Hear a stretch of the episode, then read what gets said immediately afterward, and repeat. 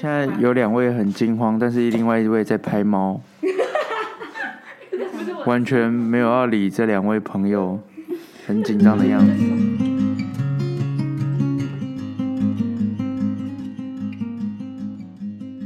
是独立书店不读书，我是丽佳。本集是在红气球书屋做的一个特别企划，我们要突袭书店店主木木，请他以资深电影迷、影像工作者的视角，与我们分享影像里迷人的故事。那先请木木打声招呼。嗨，大家好，我是红气球的店长木木。其实我知道回到我，就是我，我一开始其实大学是念物理系，然后其实毕业的时候，呃，是有到呃科技公司上上一年的班。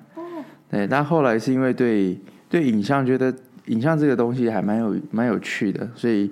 想要去了解、去学习。那刚好有一个朋友他在广告的制作公司上班，然后他就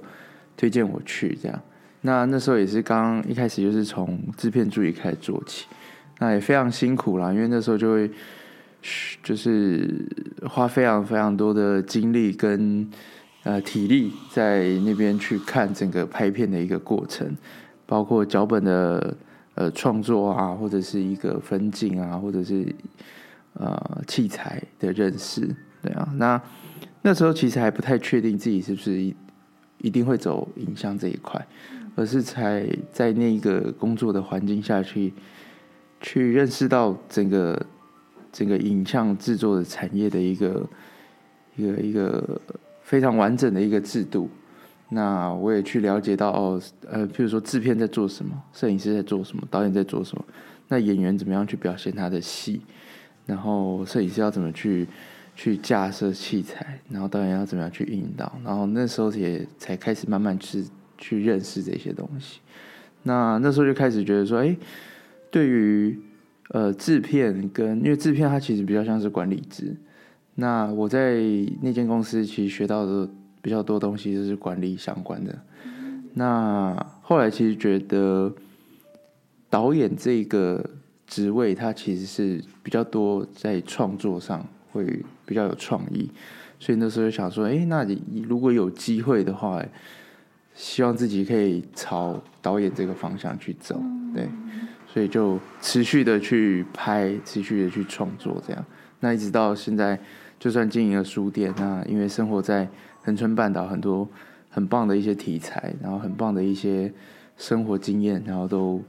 都是我唾手可得的一些素材，然后去做创作这样。我蛮意外的，就是说以前是读物理系的，代表其实是完全不一样的一个领域。这样听起来好斜杠，就是后来是后来产生兴趣之后，然后等于从。很有热忱，然后到实际工作，我觉得这也很需要勇气。没有受过专业的训练，但是就直接开始实物的累积。那但是我觉得，其实透过实物经验去学，应该是更快速，也更能够自己操作。就像，嗯，我觉得有一些可能学光学理论，或者是那种，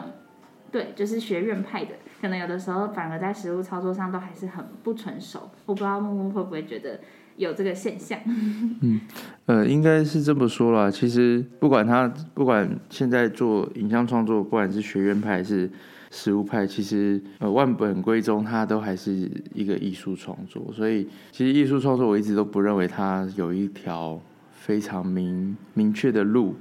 会知道说我们一定要怎么走、怎么做，然后可以完成一个艺术品，而是。我们去跟生活的累积、生活的经验的累积，然后你自己平常的阅读，或者是呃一些美学的一些素养，然后去去增加这些你的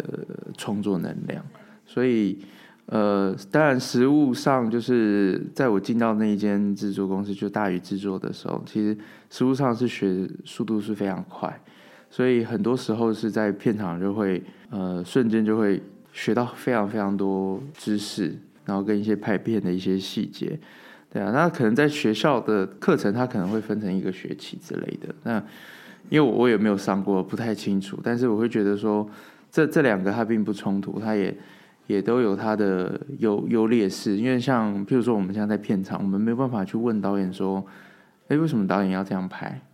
我们不太可能在那个高强度的时间压力下，还有。经费的压力下去问导演这个问题，但是在学院里面，你可能就可以去问当初创作这一个短片的导演，或者是创作这部电影的导演，他当初的思维是怎么样。所以你可以更更快速、更深入的去了解到整个影像创作的后面的本质。所以我觉得都都是都是好，都是都是一条路啦，只是看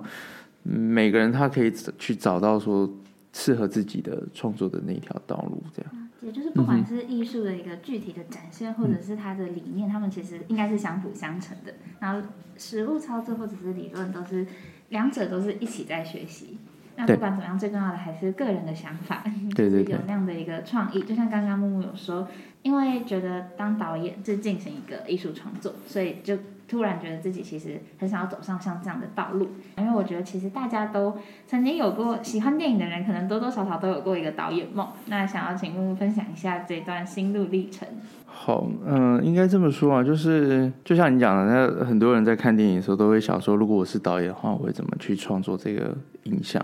呃，其实我觉得应该源自于我自己，就是非常爱胡思乱想，然后。呃，对于脑海中创作出的一个世界是非常着迷的。它可能是呃跟现实也可能有一些关系，或者是又在现实之上的一个一个幻境之类的。那我自己会觉得说，呃，当初当初对于影像的那个着迷是有一种，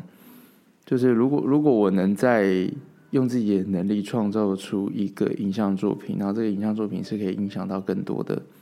人，或者是很多人可以因为这个影像作品而受到一些呃不同的想法。那我觉得这样的创作对我来讲是有意思的，所以那时候才会想说，那我也许我可以往导演这一条路试试看。对，但嗯，但是我当初进公司的时候，我并没有这样的去思考。只是想说，先去，呃，用最基本的方式去认识这个产业。所以那时候，其实公司对于给我们的训练也都非常的扎实，包括呃助理啊、制片助理，然后灯光，然后摄影器材这些东西，他都会给我们很多的资源去认识这个大环境。对，所以呃，必，所以我我其实我到我们公司的时候，其实。很多老板都会跟我们说，就很多制片都跟我说，其实很多人一进到这种制作公司，都会一开始都会说，哦，我就是要当导演。但是我就不太一样，我就是一开始进去，我就是觉得说，我不太知道这个这个环境是什么样子，所以我觉得那时候那时候把自己就是有点像是掏空，然后去认识这个这个产业，对我来讲。也很帮助我现在的创作，因为等于是我那时候等于是一个像白纸一张，然后进去，然后就是看到什么就想学，看到什么都想了解，对，所以这样的一个转折，它其实并不是比较不像是好像发生一件事情，然后去做改变，而是慢慢的、慢慢的，然后去了解到一些事情，就觉得哎，好像可以试试看，如果用影像创作的话，会觉得很有意思，然后就想说来试试看。所以，呃，导演这件事情，我会觉得，呃，我现在也不会说自己是导演，我比较倾向会说自己比较像是一个影像创作者，又借由影像这个媒材，然后去创作一些自己想说的故事。对我觉得这样会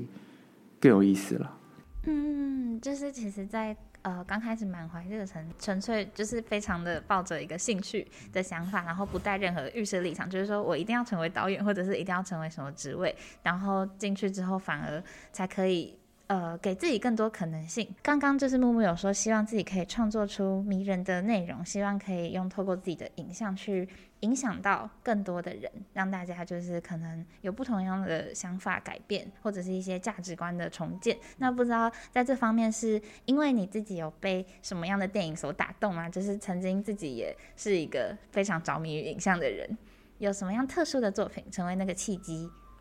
嗯，呃，其实。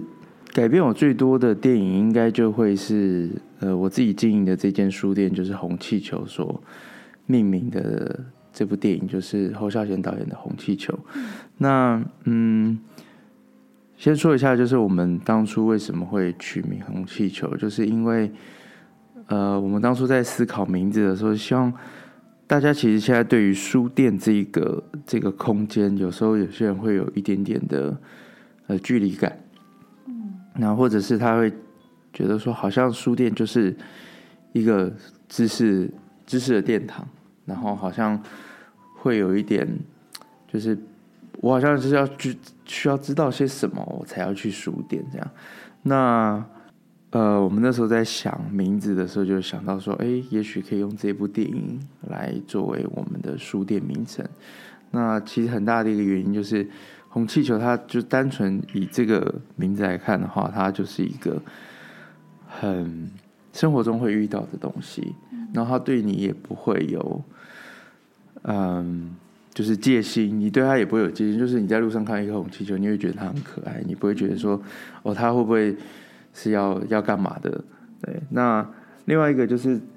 呃，侯孝贤导演的这部电影，其实当初我们看完的时候，其实我们一开始对于这部电影的预设立场是，他是在讲法国的一个呃一个单亲妈妈的故事。那我们所认知的一个法国电影，通常就是非常浪漫。他们可能喝着下午茶，然后可能可能在香榭大道上，那或者是会有一些我们所知道那些呃比较经典的建筑物，像是法国的呃街道啊，或者是一些很漂亮的建筑物。那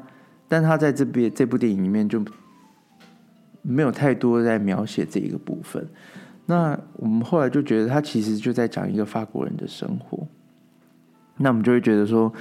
其实阅读也是一样，就是它其实是融合在你生活之中，它并不会是一个，嗯，不应该是一个你让你去打卡拍照，然后让大家觉得说，哦，你阅读了这本书可以让你获得呃几个赞，或者是有多少的流量，而是你自己在生活中有这样的阅读一个经验，那其实对你自己人生是非常非常有帮助的，对啊，那我们都会觉得说，任何的。呃，人生的任何的旅途，它都不是，都不是浪费，都不是无所谓的，都是有有原因的。那我们就觉得说，像红气球的这样的概念，其实它可能会忽然出现在你生命中，那他也可能不会，好像给你什么很有希望的东西，但是他就是这样陪伴着你。对，就像生活，生活中你遇到的所有东西，都是这样陪伴着你，陪伴着我们。呃，念书、上大学、考试，然后到出社会，其实我觉得那个陪伴是这部电影想要讲的，那也是我们书店想要分享的。那这部电影也是让我们当初看的时候就觉得说，哎，那很适合，就是作为我们呃书店的名字，那也算是我改变我们很多的电影。谢谢木木的分享，我觉得这会让我想到，就是我之前第一次看到，就是有人说王王尔德的一个艺术论，他就是他通常大家会觉得说是艺术在模仿现实生活，可是他认为其实是生活模仿艺术。我觉得就像是，嗯，像刚刚讲这部电影，它虽然拍摄地点在巴黎，可是它取景的不是那些我们在生活中可能会觉得就是最有名的那些地标，然后会成为观光景点的那种，说像罗浮宫、凯旋门那种很漂亮的街道，然后它反而就是。从生活出发，然后让我们透过这个艺术再重新去感受我们的生活，其实应该是像这个样子。那我觉得这真的是一个重新体会生活美好的方式。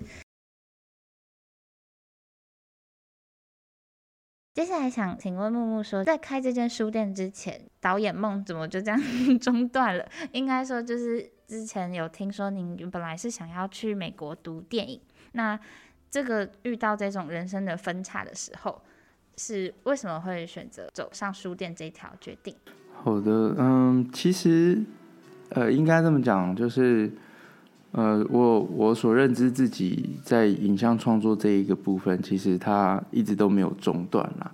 那当初，呃，申请到呃国外的这个电影学学学院的时候，其实就是想说去去国外看看。那因为那时候太太就是德惠。就想说来恒春那边创业，那那时候就想说，哎，那也可以过来跟着看看。那就这样，就是跟了五六年这样下来。所以，呃，虽然说没有没有到国外去念这个学校，但是呃，很幸运的，我都一直还有机会去创作自己的东西。对，那呃，其实他这样的，我我也发现自己的这样的创作，它并不是局限在单纯影像的部分。那也因为在这一个恒春半岛，它其实有非常多丰富的呃资源，然后还有一些素材。所以我在参与到整个呃恒春半岛的一些活动啊，或者是什么时候，其实它都变成我的创作的素材或者是一些经验。那嗯，我可以分享一下，就是我一一直想要做走导演这个这个这条路。那在二零一八年的时候，我跟着一群呃石门国小的，就牡丹乡石门国小的学生。呃，带着他们，啊，因为那次是他们刚好要去台北参加一个活动。那他们去参加这活动的时候，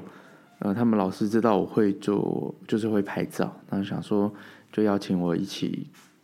就是到北部，然后到台北那边，然后帮他们做一些影像的记录，这样。那因为我刚好父母亲也都还在北部，所以我想说，好吧，那就顺便回去，然后看看爸妈。那刚好可以跟着他们一起上去做一点记录，这样。那呃，他们这次的旅程非常的有意思，就是他们是到呃很多台北的一些观光景点去参观，然后最后是到那个剥皮寮去表演他们自己牡丹香的故事。那那时候呃，我跟着他们一起搭捷运，那后来在呃活动的过程中才知道说。这些小朋友，他们的这些才国国小三四年级的小朋友们，他们所有的行程，包括订房间，然后坐捷运要怎么搭车，然后要在哪里吃晚餐，在哪里吃午餐，然后房间要怎么订，包括要去一零一顶楼，他们要怎么订票，都是由他们自己来订。你可以想象，就是他只有国小三四年级而已，所以他们要自己去打电话到那些客服。然后自己去订房，然后自己去处理这些东西，所以我那时候第一次非常惊讶，是因为那时候刚好碰到中午的时候要吃饭，然后老师竟然是回头问学生说：“你们今天中午安排是吃什么东西？”然后学生才告诉他说：“哦，我们今天中午安排吃什么？然后我们要怎么走？我们要怎么过这个马路？然后我们要搭什么捷运什么线？因为台北捷运现在越来越……”越来越多条线嘛，所以他们就会知道说他们要在哪搭什么线，然后在哪一站下车，然后在哪一个出口下车，他们都已经做好所有的功课。所以我那时候其实非常的非常的压抑，因为对我来讲，我是在台北生活的小孩，就对我来讲，这大概是我可能要国中才会学会的技能。但对，但是他们在国小就已经会这些事情，然后老师就是老师们也很放心让孩子们去去做这些记录。跟这些规划，然后我那时候就觉得，这这样的教育方式实在是太棒了。那那时候就觉得能能有这样的一个经验是很美好。那我就当下就把这个故事写下来，然后拿去投稿那个台北捷运的脚本奖。对，那那时候就有得名啊，就是第第二名这样。对，那其实那时候就觉得说，呃，其实。后也是从那时候慢慢开始觉得说，哦，不一定，不一定艺术创作或者是影像创作不是局局限在在导演或者是什么地方，其实在文字的创作，然后也可以让它成为一个影像，对啊。那我觉得那次的经验对我来讲也是非常非常的，呃，得到我自己也得到非常多了。当然，孩子们他们他们去玩啊，或者是他们也得到非常多，但是我觉得我自己也上了一课。对，所以，嗯，这样回头看过来，就是所有的旅程，好像我们都一直试图要去规划它会变成应该要走什么方向，但是在生活的经验或者是遇到的人事物，然后都会慢慢带着我们去走到我们想要的那一条路。就是虽然最后没有选择去电影学院，但是其实从未偏离那个道路，就是对于艺术的热忱还是保持着最开始的那个初衷。嗯，哇，好棒的分享！我觉得那故事等下马上就去看，去看那个脚本。再来的话是想说，不知道你会用什么电影来描述自己现在目前的人生状态？呃，目前人生状态啊，其实，呃，我自己也很喜欢王家卫导演的《一代宗师》。那，嗯，它里面有一句话，我觉得对我我自己现在在做跟想要成为的呃样貌很相似。那他的那句话是说：“点一盏灯，然后有灯就有人。”那嗯，呃，我想要任明信曾经在我们的呃书店有办一个活动，那他就有分享，就是成为那一座不为谁照耀的灯塔。那他的说法是，呃，有时候我们在做创作的时候，都会像做像是一座灯塔，那可能我们造了二三十年，不会有人因为我们而靠岸，但是你还是要去。做你想要做的事，或者是做你想该做的事情，那就是一直照耀着这个这个海面或者这个地方。那这个灯塔它并不是因为某一艘要进港的船去点亮，它是因为它就是它的你所认知到你自己的本质就是应该要做这件事情，所以你就要持续的努力。那等到有一天，也许真的有一艘船因为你而靠岸。或者是有一个人因为你的灯而指引的迷途，那我觉得那个那也许他不会是你的最终目标，但他会是你很棒很棒的一个养分。所以，呃，一代宗师的这一个点一盏灯，我就觉得也是我们现在红气球一直在做的事情。因为，呃，像恒春我们所在的这个地方，呃，其实到了晚上，有时候它这边毕竟是住宅区了，所以晚上不。并不会说灯火通明的有很多，呃，夜生活在这边。那我们都会希望就是在书店的这个地方，它晚上的灯还是都会开着。那希望在呃让一些旅人或者是游客远远都会看到我们，然后知道说哦这边有一间书店，那我们持续在做我们喜爱的事情。那有机会你们也可以来看看我们。那也许我们可以成为朋友，也许不会，但。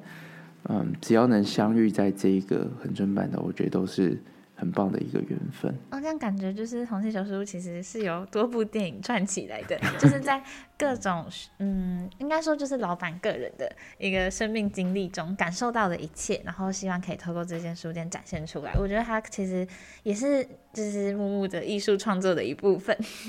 这个意象很棒。就对我我知道这边晚上的时候，外面的那个灯都会亮着，真的很漂亮。具有一股宁静安定的力量。我觉得其实到这边的分享就真的很李海。木木还说自己不会讲话呢，明明就这么这么讲的非常好。